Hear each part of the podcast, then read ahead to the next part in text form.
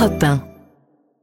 Europe 1, Culture Média. 9h30, 11h. Thomas Hill. Bonjour à tous et bienvenue dans Culture Média. Et en ce 14 février, jour de la Saint-Valentin, j'ai mon petit couple préféré qui est là, mes deux tourtereaux, Anissa Dadi et Julien Pichenet. Bonjour à tous les deux. Bonjour, Thomas. J'essaie de commencer à créer une rumeur un peu, parce Bien. que c'est bon pour les audiences. Oui, Quand bah, on ah, il y a peut-être un couple voilà. dans l'équipe. La semaine prochaine, vous verrez les photos sur Instagram. Restez, Ah. restez branchés. Et alors ce matin, vous savez que vous allez pouvoir euh, danser tous les deux. Puisque nous recevons ce matin un spécialiste des danses latines, celle qui se danse avec le bassin, le danseur et chorégraphe Chris Marquez. Bonjour Chris. Bonjour. Je Merci préfère danser avec Chris qu'avec Julien Pichenet. Oui, hein, à si- choisir. vraiment, je crois que le déhanché est un peu meilleur. moi, j'aurais peur de danser devant Chris. hein. Ouais, mon corps m'obéit assez mal et j'aurais très très peur. Il a été, il a été Ouais. champion du Bah monde oui, de c'est pour salsa. ça, ça va c'est bien se ça. passer. Mon très, corps m'obéit mal. Alors ça, c'est une bonne Ouais, excuse. c'est ça. Merci d'être là à l'occasion euh, du retour avec une bonne année, après une bonne année d'absence de Danse avec les stars. On va voir comment vous espérez euh, réchauffer un peu les audiences euh, cette année. Et puis dans la deuxième partie,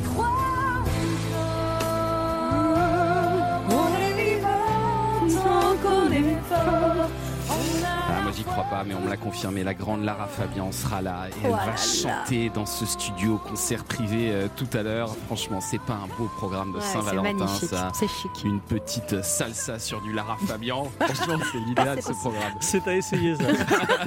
Merci d'être avec nous sur Europe 1. On est ensemble jusqu'à 11h. 9h30, 11h. Europe 1, Culture Média. Sur un chop-chop promotionnel, Chris Marquez et son partenaire euh, moi-même. Et oui, Danse avec les stars euh, revient après une, une petite pause, hein, puisqu'il n'y a pas eu de Dals euh, l'an dernier. L'émission avait besoin de se reposer un petit peu, Chris Marquez? Non, surtout c'était dû à, à la grille des programmes qu'on a eu sur en 2023 parce que bon, on a quand même eu la Coupe du Monde de rugby qui a pris la place Ouais. euh, de notre spot habituel à l'antenne. Et ensuite, on a lancé la Star Academy. Et, euh, et c'est vrai que voilà, ça faisait beaucoup de beaux programmes à mettre en même temps. Et il faut dire aussi, pour être parfaitement juste, que l'édition 2022 avait perdu plus d'un million de téléspectateurs par rapport à l'édition euh, précédente. Vous êtes, vous, juré historique de ce programme, le seul à avoir fait toutes les saisons.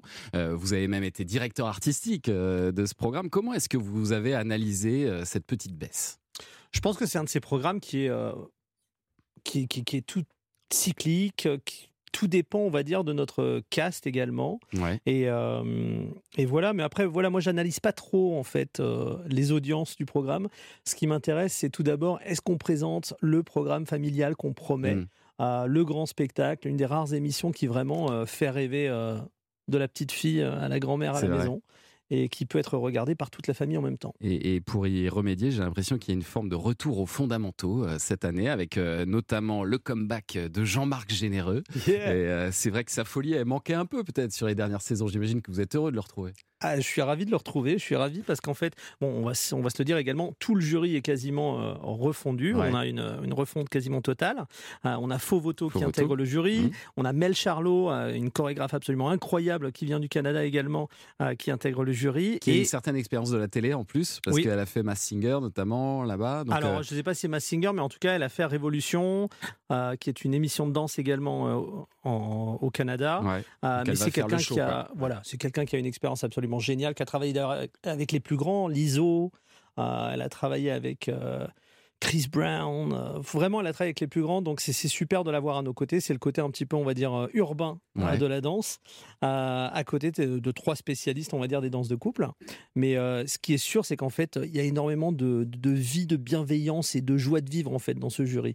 Et ça, ça va être absolument génial sur cette saison. Et alors, je crois que les quatre premières émissions seront euh, enregistrées. Euh, ça veut dire pas de vote du public sur ces quatre premières émissions, c'est ça? Il y a des mécaniques qui, euh, honnêtement, je suis très nul en mécanique. Je sais que les deux premières, de toute façon, il n'y a pas d'élimination. Ouais. Et ensuite, il y aura des éliminations par la suite. Je ne sais pas s'il y a en fait un Ils vote vont du gagner des points dans les premières, c'est ça? Exactement. Ouais. Sur les deux premières, c'est la chasse au point. Hmm. On va leur demander tout simplement de danser, de, de, de- de s'atteler à la tâche et de gagner le plus de points possible. Et une fois qu'en fait, parce que bon, on présente la première moitié du casting sur le premier prime, la seconde moitié sur Ouais. le second prime, et sur le troisième prime, en fait, réunification, on les voit tous danser ensemble sur un méga prime avec le casting entier de Danse avec les stars. Euh, mais c'est vrai que voilà, c'est- c'est- ces quatre premières émissions enregistrées, elles étaient assez importantes pour nous cette année. De, de- il fallait qu'on les réussisse euh, parce qu'en fin de compte, il y a un enjeu de, de narration. Il Mm. fallait qu'on puisse en fait prendre le temps de raconter correctement le début de cette émission. On a beaucoup de matière toujours au début de Danse avec les stars, euh, mais c'est vrai qu'il est important d'expliquer pourquoi c'est un enjeu pour ces artistes de faire Danse avec les stars. On décide pas de faire l'émission sur un coup de tête parce qu'en fin de compte, c'est deux, trois mois d'engagement vraiment euh, assez, euh, Ouais. assez fort, euh, avec 4, 5, 6 heures de répétition par jour. Et donc, C'est un gros boulot, ouais. ouais, tout ça nous permet de le raconter un petit peu mieux. Et il y a un truc fondamental, je pense qu'il va pas changer, Chris Marquez, ce sont vos costumes improbables. J'espère qu'ils seront toujours là quand même. Avez ouais, je pense que oui. Non, bah, la première déjà est assez, euh, assez surprenante, on va pas se mentir. Même moi, j'ai du mal à les, à les accepter des fois, mais bon. On va continuer à parler de, de Danse avec les stars Oui. dans un instant. Restez avec nous, euh, Chris Marquez, la suite de Culture Média dans un instant. Et on va surtout s'intéresser au casting de cette Eh oui. nouvelle saison de Danse avec les stars. Un casting riche, un casting qui promet des surprises, un casting international avec un très célèbre plombier. À tout de suite sur Europe C'est pas 1. Mario. Europe Vous écoutez Culture Média sur Europe 1, 9h30, 11h avec votre invité média ce matin, Thomas Hill. Oui, je reçois ce matin Chris Marquez, euh, jugé, ju- juré pardon, historique euh, de Danse avec les stars, euh, qui fait son retour vendredi soir sur TF1 après un an et demi d'absence. Et alors évidemment, chaque année, ce qui est très très commenté, c'est le casting de stars. Est-ce que vous avez votre mot à dire d'ailleurs sur les stars qui sont recrutées Absolument pas. Non. Absolument pas. C'est vrai que c'est un de ces rôles, je, je le laisse très, très, très facilement à la production. Ouais. Et est-ce que Et vous les voyez avant le premier prime Vous les voyez un petit peu Vous les côtoyez? On les voit un tout petit peu parce qu'en fait, on a quand même des, des magnétos enregistrés. euh, les juges, en fait, euh, parlent de l'émission, Ouais. euh, définissent les mécaniques, etc. Donc, on a, on a tendance à les voir peut-être un ou deux jours avant le premier prime, euh, mais pas, pas assez pour euh, vraiment se faire une Ouais. idée sur leur capacité de danser. Et vous voyez pas les répétitions par exemple? Non, Ouais. non. Donc Non. vous gardez cette euh, fraîcheur au moment du- de, de juger. Et alors il y aura notamment l'animatrice euh, Christina Cordula, euh, l'ancienne Miss France Diane Lair, les chanteurs Natacha Saint-Pierre, Black M, Cœur de Pirate, euh, Cœur de Pirate qui s'est un peu blessé au pied mais qui sera quand même là euh, vendredi. Ça, ouais. vous le confirmez. Euh, et puis euh, la star internationale cette année, parce qu'il y a toujours une star maintenant internationale, c'est James Denton, euh, plus connu sous le nom de Mike Delfino, le séduisant euh, plombier de Desperate Housewives. Alors est-ce que est-ce qu'il sait danser ou est-ce qu'il débute? Ah bah, est j'en sais rien. Pour le moment, je l'ai pas vu danser. Mais en tout cas, ce qui est sûr, c'est qu'on l'adore. Il est très sympa. Très sympa. Il est d'une Bon. simplicité à, à tomber par terre et euh, il s'intègre énormément, très très bien dans, de- dans l'équipe. Et ce qui est génial, c'est que quand il est arrivé, il a dit euh, je, je jette des fleurs un peu à la prod de Danse avec les stars. Ça va augmenter mon cachet à un moment donné. Euh, mais en fait, il a tout de suite dit il a dit bah, j'ai fait Danse avec les stars en France parce que justement la production est gigantesque ici Ouais. Ah, Euh, et l'émission est vraiment ultra impressionnante et donc Bah, j'avais envie de le faire en Ce qu'il France. faut expliquer, c'est que Danse avec les stars France, c'est devenu un peu le modèle pour les autres Danse avec les stars à l'étranger. hein, parce qu'il y a beaucoup de choses qui ont été euh, introduites en termes de mise en scène juste pour la France au départ. Absolument, c'est les Français et ça c'est- à l'honneur de l'équipe euh, de production en France, Fred Pedrazza, Déborah Naon, euh, qui en fait ont, ont tout simplement innové sur le programme parce qu'il Mm. fallait l'adapter à la France. Si on l'avait présenté tel qu'il est présenté à l'étranger ici, euh, ça n'aurait pas vraiment marché. Et donc on a créé quelque chose d'un tout petit peu plus moderne, euh, axé sur les effets spéciaux, une lumière presque euh, de concert, j'ai envie de dire.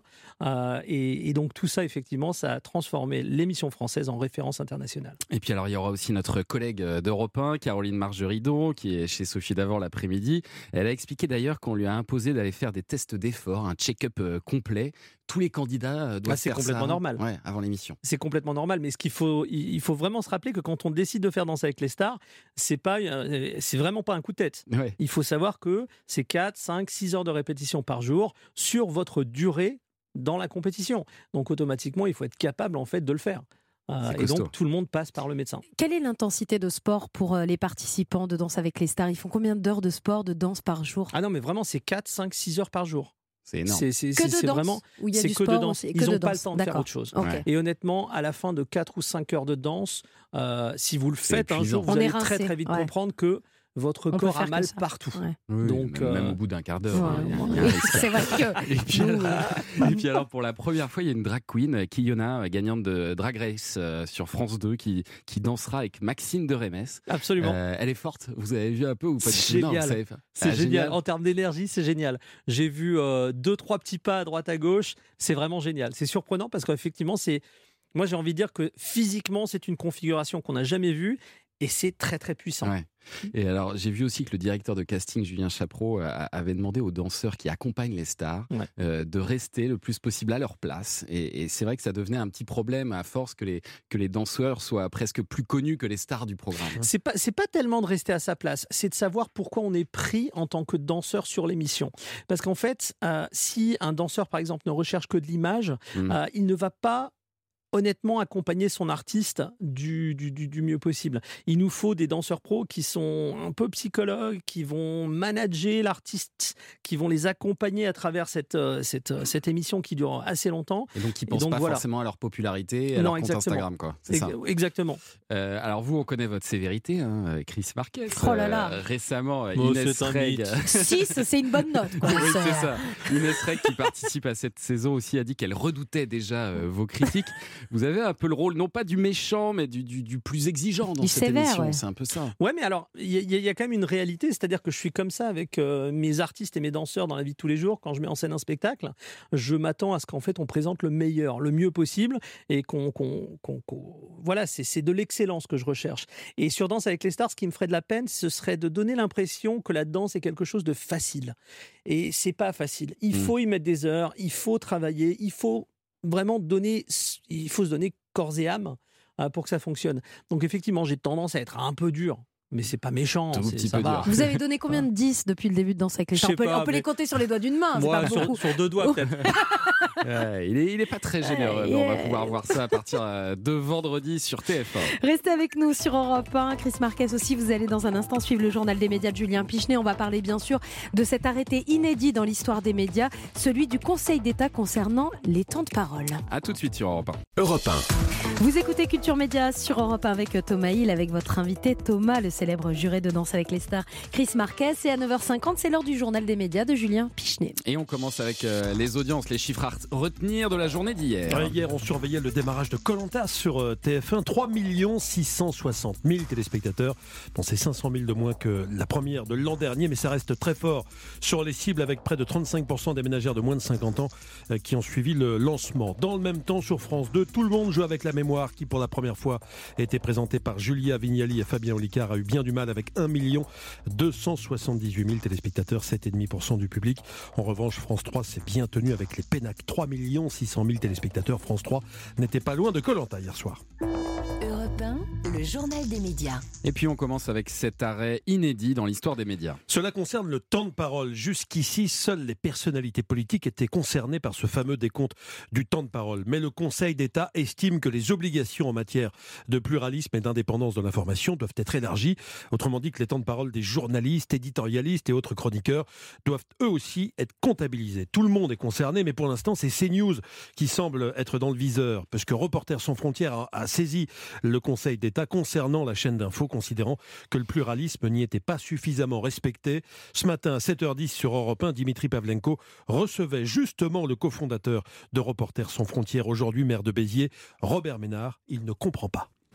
C'est une mauvaise nouvelle pour la liberté de la presse. Vous imaginez, vous allez devoir quoi demander une espèce de carte d'identité politique. Vous allez demander à chacun de vos invités pour qui il vote, pour qui il vote pas, où il se situe, à droite, à gauche, au milieu. Et puis des fois, c'est plus compliqué que ça. Il y a des gens qui ont des opinions divergentes sur différents su- sujets. Je pense que c'est un vrai problème pour le pluralisme. C'est un mauvais coup porté à ça. Attendez, CNews, c'est quoi? C'est 3% de l'antenne euh, en France, 3% de, euh, de, de, de l'écoute, et c'est 3% qui sont à ce point dérangeants. Le comptage des temps de parole des journalistes et autres invités qui risquent d'être effectivement euh, Mm. compliqué, Thomas. Vous êtes à gauche ou à droite, Chris Marquez? C'est justement mon Là, comptage je suis de temps de pile poil parole. au centre. Mon. C'est vrai. Et, et à noter d'ailleurs que ce sont aux éditeurs, hein, aux radios, aux télévisions de faire euh, ce décompte. Et on voit pas bien comment ça, ça peut se faire. En tout cas, les membres de l'ARCOM vont devoir se pencher sur, euh, sur la méthode. Et ils, vont, euh, ils sont bien sûr euh, les bienvenus à ce micro pour de- venir nous expliquer comment il faudra s'y prendre euh, à l'avenir? Autre nouvelle qui a secoué hier le monde des médias, le patron du groupe M6, Nicolas Taverneau, a annoncé son départ. Bah, c'est un géant qui s'en va, président du directoire du groupe M6 depuis 2000. Nicolas Taverneau quittera son poste en avril. Âgé de 73 ans, il approche de la limite d'âge hein, qui est de 75 ans. Il l'atteindra en août 2025, mais il préfère partir avant. C'est une énorme page qui se tourne pour M6 parce que Nicolas Taverneau était dans la direction de la chaîne depuis les débuts, en 1987. Depuis, d'après le Figaro qui a fait les comptes. Il a vu défiler 17 ministres de la Culture, 8 présidents de France Télévisions et 6 présidents de l'ARCOM. Son successeur est déjà connu, c'est David Laramandi qui prendra sa place. Il s'agit de l'actuel directeur général de M6 Publicité qui est dans le groupe, lui, depuis 16 ans. M6 a choisi donc une solution interne plutôt qu'externe pour rester dans la culture d'entreprise d'M6. Je reprends les termes de Nicolas de, Taverneau qui se dit sûr que David Larmandi euh, aura à cœur de la maintenir et qu'il sera fédéré ses équipes. Nicolas de Taverneau n'a pas l'intention de prendre sa retraite tout de suite. Hein. Il continuera à travailler, c'est ce qu'il dit dans un entretien accordé au Figaro. Et à M6, il travaillera jusqu'au bout. Il annonce aussi au Figaro euh, qu'un projet de feuilleton quotidien est d'ailleurs en chantier en ce moment. Il devrait arriver lors du premier semestre 2025. Oui, les réactions sont nombreuses hein, depuis l'annonce de son départ. Je suis si triste, écrit l'animatrice phare de la chaîne Karine Le Marchand sur les réseaux sociaux. Je me doutais que ça arriverait un jour, mais je n'y pensais pas, ajoute-t-elle. Autre réaction, celle de Gérald Brice-Viret, directeur des antennes de, de Canal+, qui salue un parcours admirable.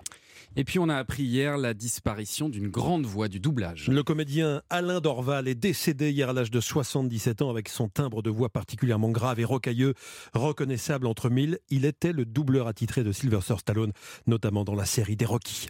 Pour la première fois de ma vie, oui, j'ai peur. Cette association Dorval Stallone a fait des étincelles. On la retrouvera aussi dans Rambo et dans les guignols de l'info sur Canal Plus au tout début des années 90. John, mon colonel, faut sauter sur Kaboul, John. C'est pas ma guerre. On a besoin de toi, John. Je suis fatigué de tout ça. Ouais, mais les talibans, ils ont dit que t'avais une petite bite, John. Quoi?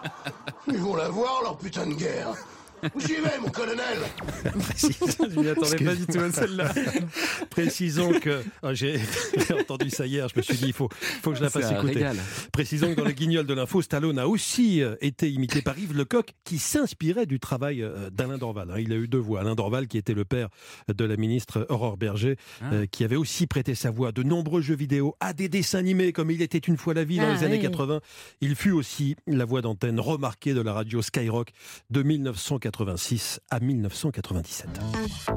Et puis c'est la Saint-Valentin aujourd'hui, ah. et figurez-vous, oui. Et en ce 14 février, Teva va proposer ce soir un documentaire sur la New Romance. Oui, ce soir à 22h50 sur Teva, New Romance, ce que veulent les femmes. Tout ah. sur cette tendance littéraire qui est arrivée il y a une petite dizaine d'années en France.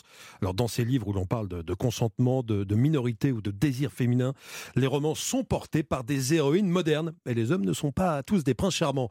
6 millions d'ouvrages ont été vendus ces 12 derniers mois en France.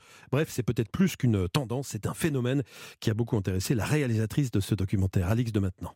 On se place du point de vue des femmes dans ces romans-là pour parler en fait de ce qu'elles attendent aujourd'hui euh, de ces relations ou en tout cas ce qu'elles peuvent en espérer. On va laisser en fait beaucoup de place à une nouvelle vision qui je pense est assez importante et qui est très liée à l'émancipation de la parole en fait depuis ces dernières années. Et moi en, en commençant en fait euh, à me plonger dans cet univers-là que je connaissais pas du tout à l'origine, moi ça m'a assez surprise parce que c'était la première fois en fait que je touchais du doigt un peu euh, l'ampleur que qu'un livre pouvait prendre en fait dans la vie des gens.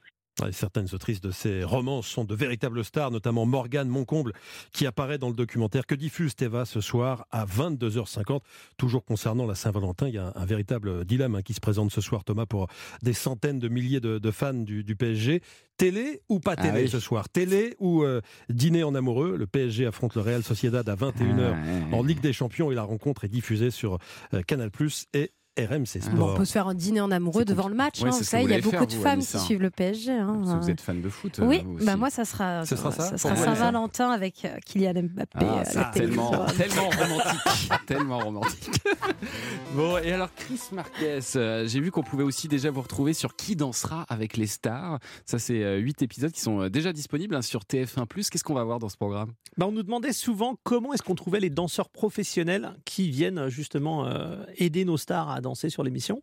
Et donc, on a décidé de tout simplement euh, montrer tout ce process euh, et, de montrer en fait comment, ah comment, comment on s'occupe des sélections justement. Et il y a combien de candidatures de, danseuses, de danseurs bon, Au départ, on est quand même à, euh, je crois, il y avait à peu près 200 personnes qui ont été présélectionnées ensuite. On arrive à l'antenne avec, sur le premier épisode, 34 danseurs au total. Ah et pour n'en garder qu'un ou une seule à la fin. Et on va la, découvrir, je crois. On va la découvrir absolument cette semaine. Le ou la découvrir cette semaine.